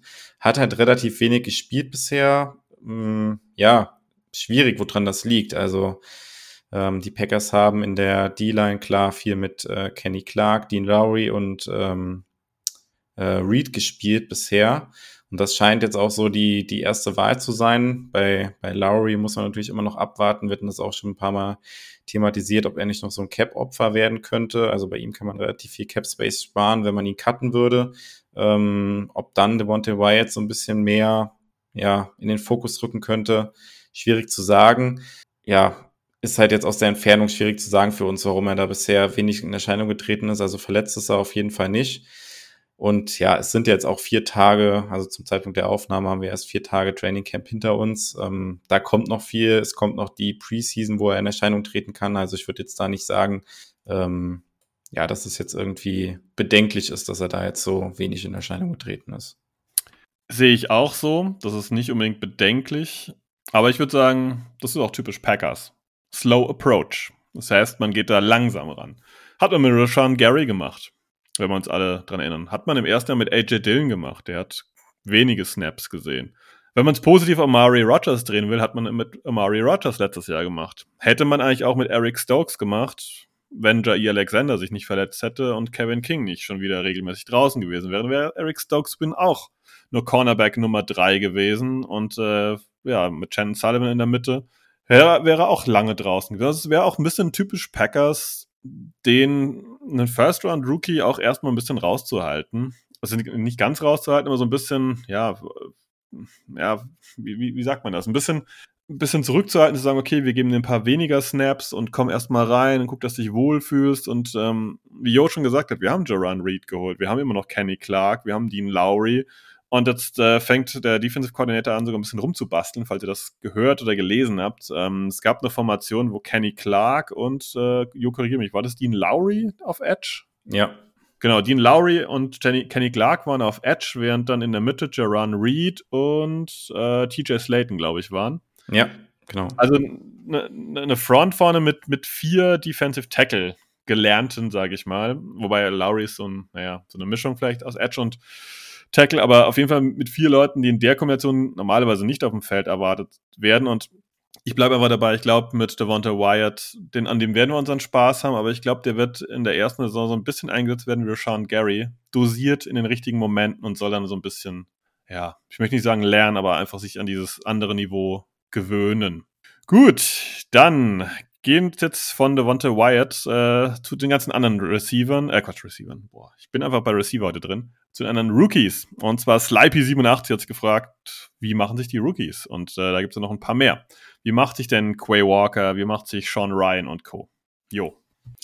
Ähm, genau, ich würde sagen, wir fangen einfach mal vorne an. Also Quay Walker, erster Pick der Packers gewesen, ähm, hat ja ähm, schon erwähnt gehabt, der hat halt relativ äh, viele Snaps schon bekommen und ähm, ich würde auch sagen, seine erste Woche war gut gewesen.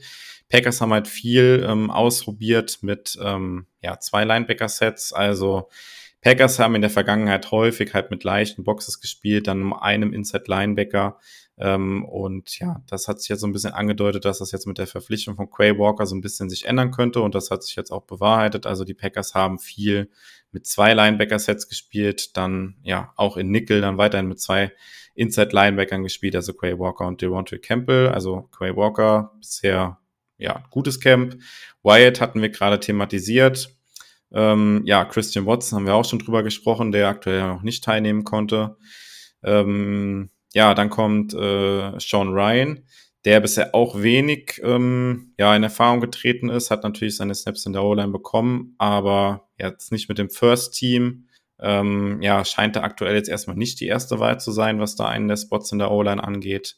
Ja, Romeo Dubs haben wir auch schon drüber gesprochen. Bei, bei Sean Ryan kann man noch einwerfen, dass der ähm, wohl die nächsten Tage auch mal seinen Shot bekommen wird, was man so hört, weil einfach alle da in diese erste Formation reinrotiert werden. Genau, also gerade O-Line, ich glaube, kommen wir auch, glaube ich, später nochmal kurz drauf zu sprechen auf die O-Line, da wird noch sehr viel ausprobiert und da ist, glaube ich, auch noch relativ wenig unklar, wie da, wie da tatsächlich die O-Line in Woche 1 aussehen könnte. Ähm, Genau, Runde 4 dann, Romeo Dubs, da haben wir auch schon drüber gesprochen. Und ähm, ja, dann auch in Runde 4 war Zach Tom. Ja, der ähm, anfangs äh, in der O-Line mit dem Second Team ran durfte und ähm, dann in den letzten Tagen als ähm, Left Tackle ausprobiert wurde und da auch ganz passabel ausgesehen hat. Ähm, also er hat jetzt im Vergleich zu Sean Ryan, glaube ich, jetzt auch erstmal die besseren Karten, dass er durchaus jetzt erstmal einen Spot in der in der O-Line sich erkämpfen könnte. Training Camp hat er vielleicht gerade erstmal leicht die Nase vorne. Ähm, ja, und dann haben wir noch Runde 5 Kingsley Nakbare, der äh, Linebacker Pass Rusher. Ähm, was man da so gelesen und gehört hat, ist so, dass er ein bisschen, ja, es war so ein bisschen durchwachsen gewesen. Also ähm, hat gute Momente gehabt, ähm, dann auch wieder schlechte Momente gehabt. Ich denke, er wird wahrscheinlich auf jeden Fall das Team irgendwie schaffen als äh, vierter oder fünfter Edge dann wahrscheinlich. Und ähm, ja, dann mal schauen, wie er sich im ersten Jahr entwickeln kann.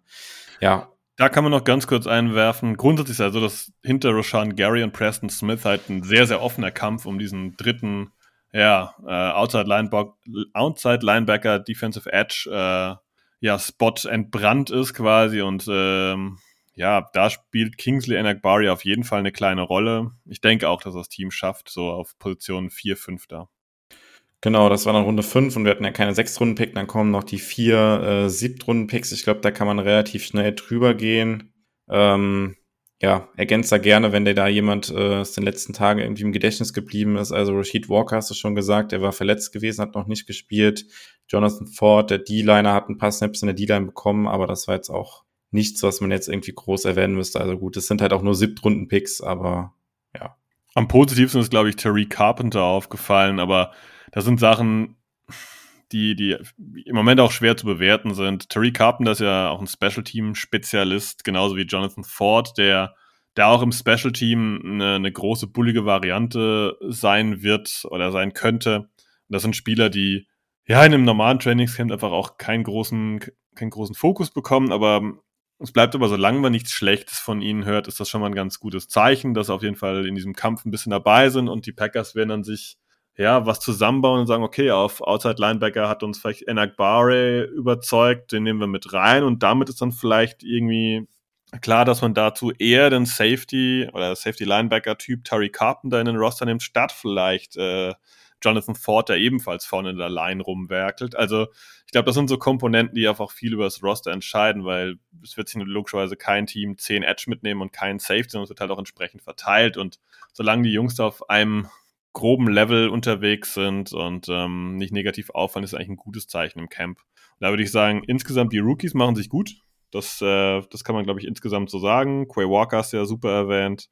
Ähm, äh, Romeo Dubs ist klar. Zach Tom ist da auf jeden Fall im Spiel mit dabei. Enak Barre scheint ein Roster-Player möglich zu sein. Sean Ryan werden wir noch sehen und Christian Watson und Devonta, Devonta Wyatt, die werden auch noch ihre Rollen spielen. Also dementsprechend würde ich sagen, die vorderen Picks scheinen äh, allesamt ihren, ihren Job zu machen und ab Runde 6, wo wir jetzt dieser keinen hatten, aber ab Runde 6 wird es eh meistens total wild. Genau. Ähm, ja, zur nächsten Frage. Ähm, bisschen Special Teams. Der Tobi fragt, unser neuer Panther, äh, Pat O'Donnell, scheint ja zu, scheint solide zu sein. Also gab auch jetzt Berichte in den Camps, dass er äh, da ganz ordentliche Punts abgeliefert hat mit ordentlicher Hangtime. Und äh, Tobi fragt, kann er das im Winter halten? Und ähm, ja, die Frage würde ich mit einem ganz klaren Ja beantworten, weil ich glaube, da haben die Packers diesmal auch ein bisschen Augenmerk draufgelegt. Ähm, ja, O'Donnell, der kommt ja aus Chicago und ähm, ja, ist ja jetzt auch nicht die, nicht die wärmste Stadt äh, im Dezember und Januar äh, in den USA. Von daher äh, sollte er die Kälte kennen und ähm, ich könnte mir durchaus vorstellen, dass es auch einer der Punkte war, wo die Packers dieses Jahr ein bisschen drauf geachtet haben, nachdem man da mit äh, J.K. Scott und äh, Bo Hawkes zwei Spieler hatten, die da im Sommer durchaus die Bälle ganz ordentlich getreten haben, aber sobald es dann kalt wurde, da ihre Probleme hatten. Ähm, wo Tobi ja mit seiner Frage so ein bisschen auch drauf anspielt und ich glaube, dass das dann dieses Jahr ja mit dem erfahrenen äh, Pat O'Donnell dann kein Problem mehr sein sollte, weil er halt eben schon ich glaube, sieben Jahre hat er bei den Bears gespielt und äh, durchaus das kalte Wetter, was da äh, ja ab Dezember oder November schon in, in Green Bay drohen könnte, dass er damit zurechtkommt. Ich glaube, du hast alles gesagt. Es gibt nichts hinzuzufügen. Pat O'Donnell ist das garantiert gewohnt. Ähm, ja, daher sehe ich das ganz entspannt. Ich meine, bei den Bears wurde auch immer draußen gespielt. Der kommt jetzt nicht aus dem Dome wie bei den Vikings. Da mache ich mir super, super wenig Sorgen. Ähm, über wen ich mir mehr Sorgen mache, und das hat auch Jonathan oder auf Twitter Deezy gefragt, ähm, nämlich wie wahrscheinlich ist es eigentlich, dass David Bakhtiari fit wird?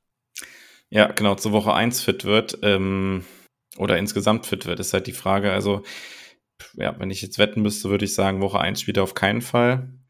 Ähm, würde ich wahrscheinlich nicht so viel Geld für bekommen, wenn ich das jetzt wetten würde irgendwo.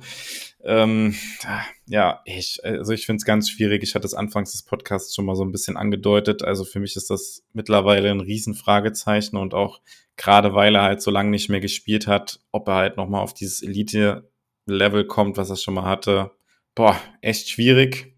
Ähm, ja, man hört und sieht immer noch relativ viel von ihm. Er ist ja da auch äh, mit dem Golfkater immer mit Rogers unterwegs und sowas.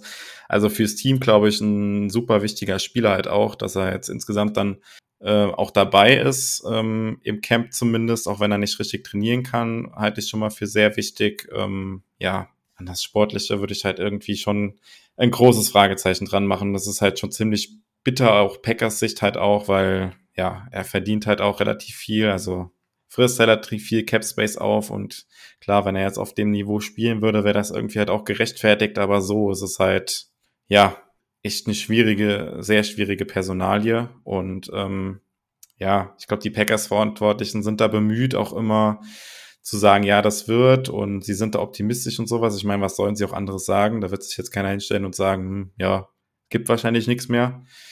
Wird keiner machen. Von daher muss man da auch immer vorsichtig sein, oder finde ich, muss man vorsichtig sein mit den Aussagen, die da getroffen werden.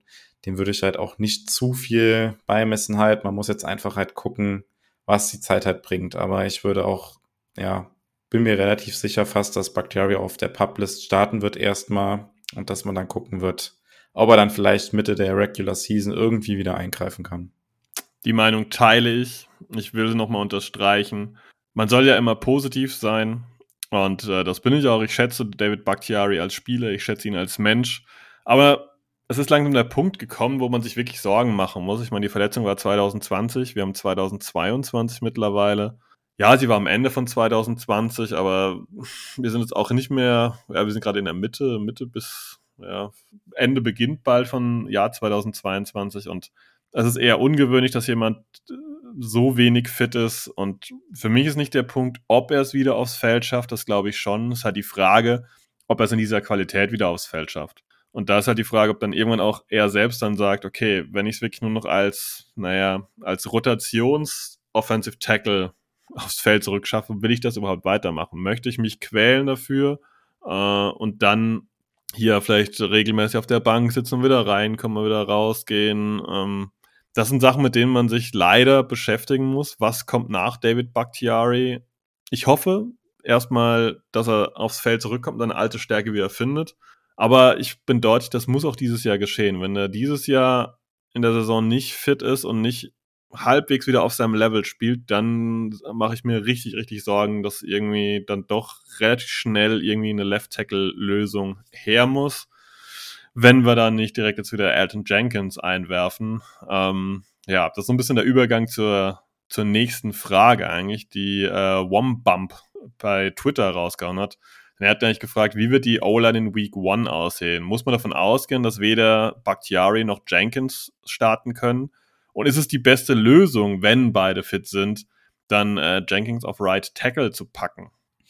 Ähm, ja, zur O-Line in Week 1. Ich glaube, ähm, ja, was man jetzt in den ersten Wochen schon gesehen hat, ich würde sagen, dass so drei Namen auf jeden Fall ähm, gesetzt sein dürften, was Woche 1 angeht. Ähm, das sind zum einen halt äh, Santa Myers, ähm, Left Guard äh, John Runyon und dann, ja, George, Josh Nischman wird vermutlich ähm, ja, Right Tackle oder Left Tackle spielen. Das ist halt noch so ein bisschen die Frage und dann halt auch ein bisschen davon abhängig, wer da sonst noch so reinrutscht. Ähm, also das sind, glaube ich, die drei, die ihren Spot relativ sicher haben dürften. Ähm, als nächstes würde ich dann sagen, auf äh, Right Guard Royce Newman, der letztes Jahr da auch schon viel gespielt hat, ähm, dürfte wahrscheinlich dann die nächste Wahl sein. Ähm, ja, und dann haben wir es eben schon so ein bisschen angedeutet, es sah jetzt in den letzten Tagen ein bisschen danach aus, dass äh, Zach Tom auf Left Tackle durchaus einen ja, Shot bekommen könnte. Ähm, ja, wird sich da vermutlich auch in den Preseason-Spielen erstmal äh, beweisen dürfen. Und ähm, dann könnte ich mir vorstellen, dass das dann die, die Starting O-Line in Week One tatsächlich sein könnte. Und ähm, ja, um das auch noch zu beantworten, also ich glaube, weder Bakhtiari noch Jenkins werden starten können. Ähm, ja, die würden dann natürlich auch klar, wenn sie beide fit wären, ähm, würden die natürlich auf jeden Fall spielen. Ähm, ja, um es vielleicht nochmal kurz zu sagen, also die Starting O-Line von links nach rechts in Woche 1 wäre dann jetzt aktuell für mich äh, Zach Tom auf Left Tackle, John Running auf Left Guard, Myers auf Center, äh, Royce Newman auf Right Guard und Josh Neiman auf Right Tackle.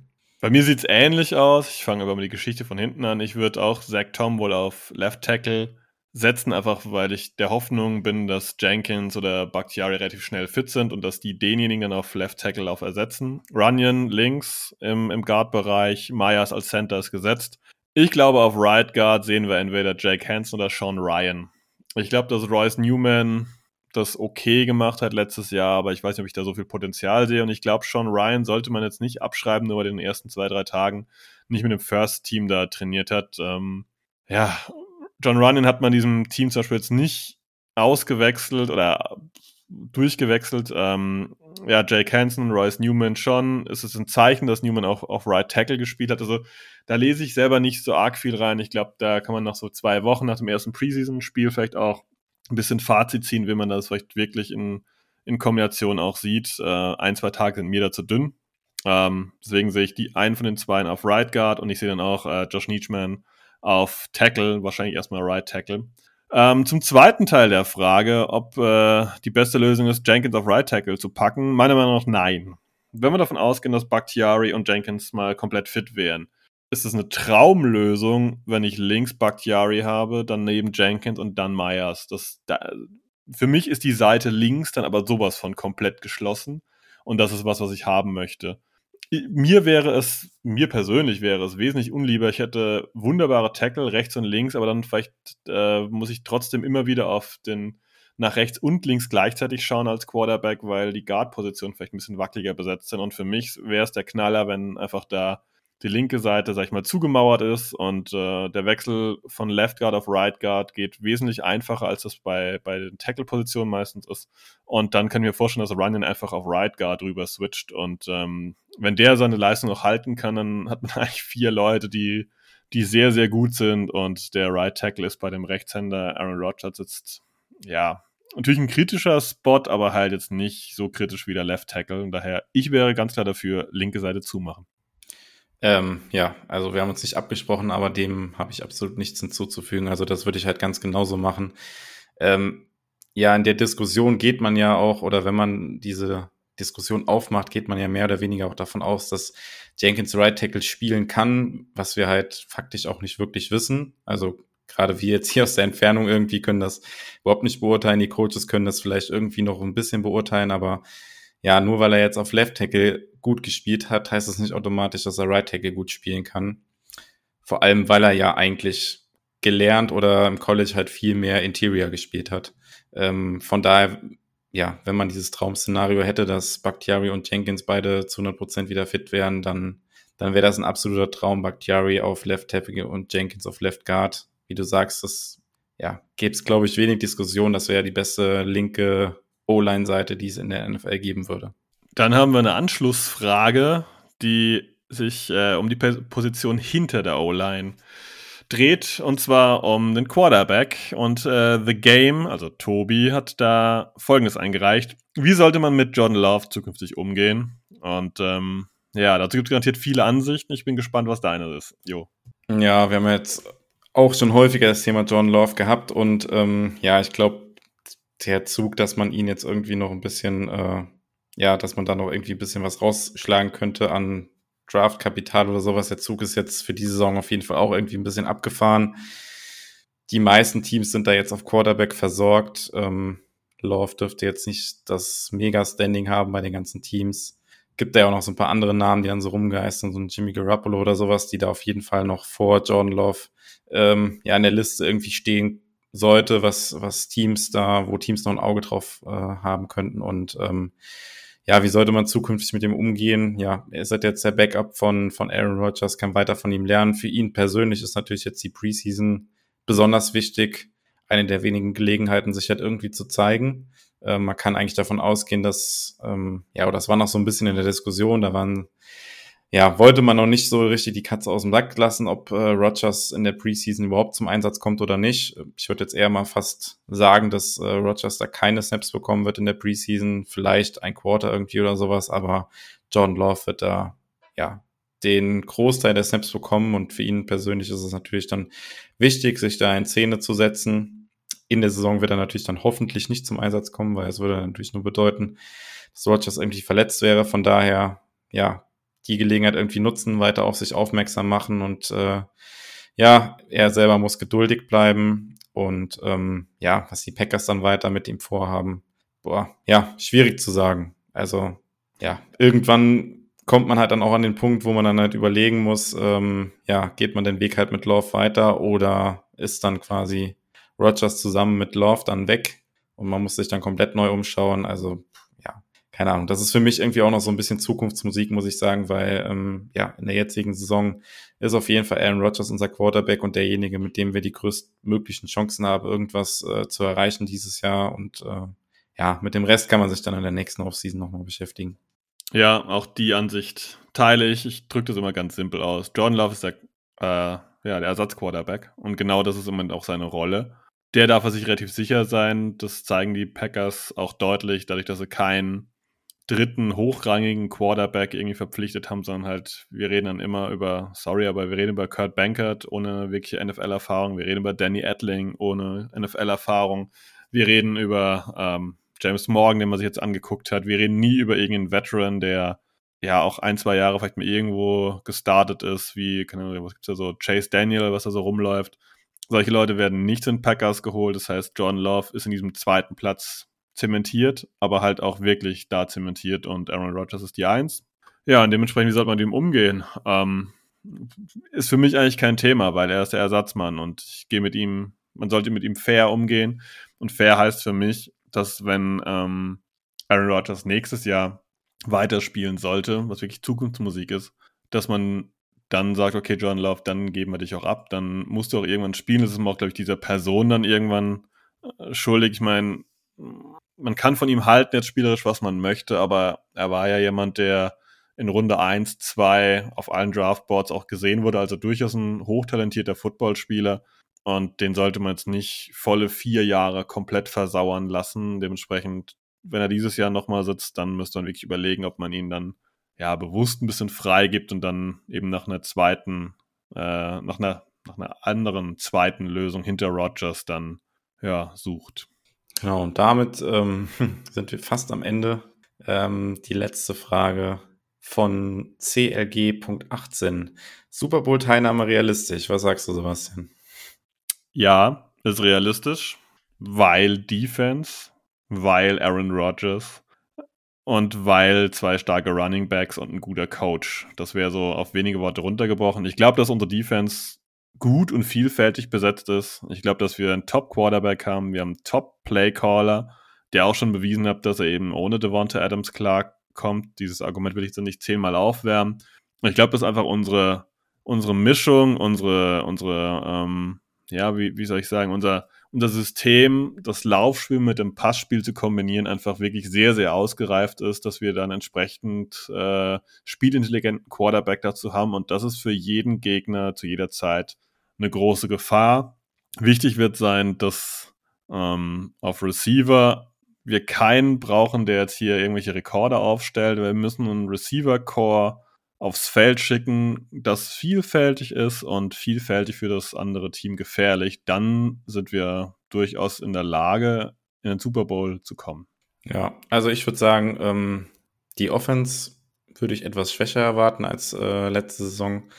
Ähm, dafür aber die beiden anderen Einheiten, also Defense und Special Teams, würde ich sagen, dass wir uns da ähm, gesteigert haben. Ähm, ja, dass wir dieses Jahr so ein bisschen ausgeglichener sind. Also die Offense letztendlich dann auch nicht so viele Punkte machen muss, weil die Defense also auch hin und wieder halt Spiele gewinnen kann. Und ähm, ja, wir jetzt halt einfach eine Defense auf dem Platz haben, die das auch ermöglichen kann und äh, ja, die auf der Offense nicht ganz so viel Druck lastet, vielleicht wie die letzten Jahre und es daher vielleicht nicht ganz so zum Tragen kommt, dass uns da die, ja, auf den Skill-Positionen, gerade was Wide Receiver angeht, so ein bisschen die Top-Namen irgendwie so ein bisschen fehlen. Das ist, das ist die Hoffnung, die ich habe und ähm, deshalb Super Bowl-Teilnahme realistisch. Zum jetzigen Zeitpunkt würde ich es auch mit einem Ja beantworten.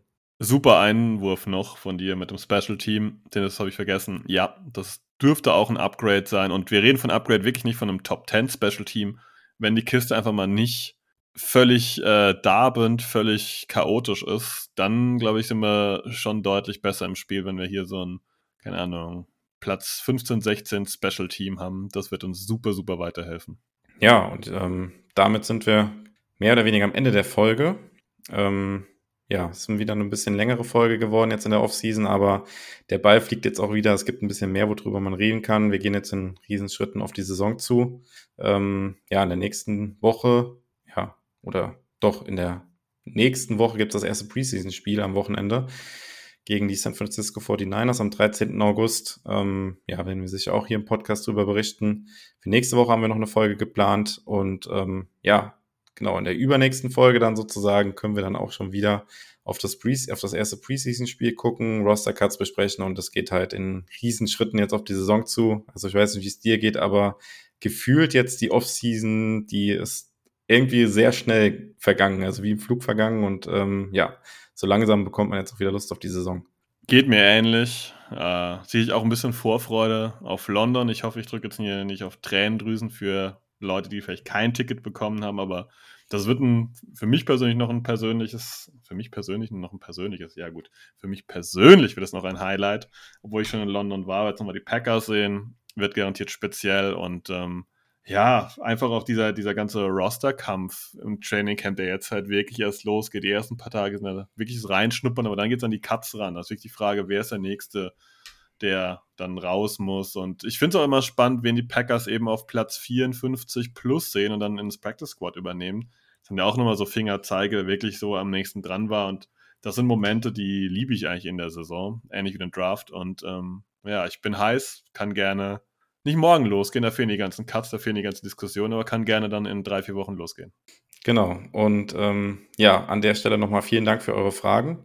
Ähm, ja, wie gesagt, waren sehr, sehr gute Fragen dabei. Wir konnten im Prinzip alles, was wir, was wir so ansprechen wollten, ähm, ja, über die Fragen super abarbeiten. Vielen Dank dafür an der Stelle. Ähm, ja, wird auch sicher nicht das letzte Mailback gewesen sein, was wir hier im Podcast gemacht haben.